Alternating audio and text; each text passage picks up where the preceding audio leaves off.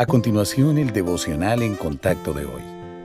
La lectura bíblica de hoy comienza en el primer versículo de 2 de Timoteo capítulo 1. Pablo, apóstol de Jesucristo por la voluntad de Dios, según la promesa de la vida que es en Cristo Jesús, a Timoteo amado Hijo, gracia, misericordia y paz de Dios Padre y de Jesucristo nuestro Señor.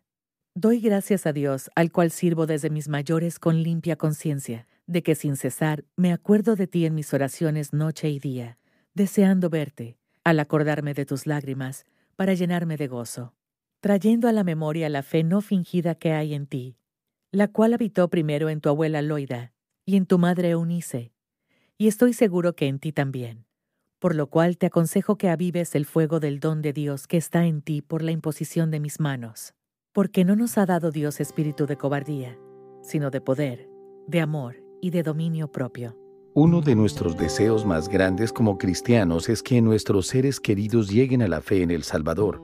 Aunque creer es un asunto personal, hay pasos que podemos dar para impactar las vidas de otros para Cristo. Primero, hábleles de Jesucristo. Las personas pueden ser atraídas a Cristo por nuestro ejemplo, pero para ser salvas deben escuchar y entender el Evangelio. Segundo, comparta los principios básicos de la Biblia transmita las lecciones espirituales que ha aprendido acerca de Dios. Por ejemplo, comparta con otros que el Padre Celestial provee para las necesidades de sus hijos, dirige con su palabra y capacita a los que están en Cristo para vivir con justicia y obediencia. Tercero, modele la confianza en Dios con su estilo de vida.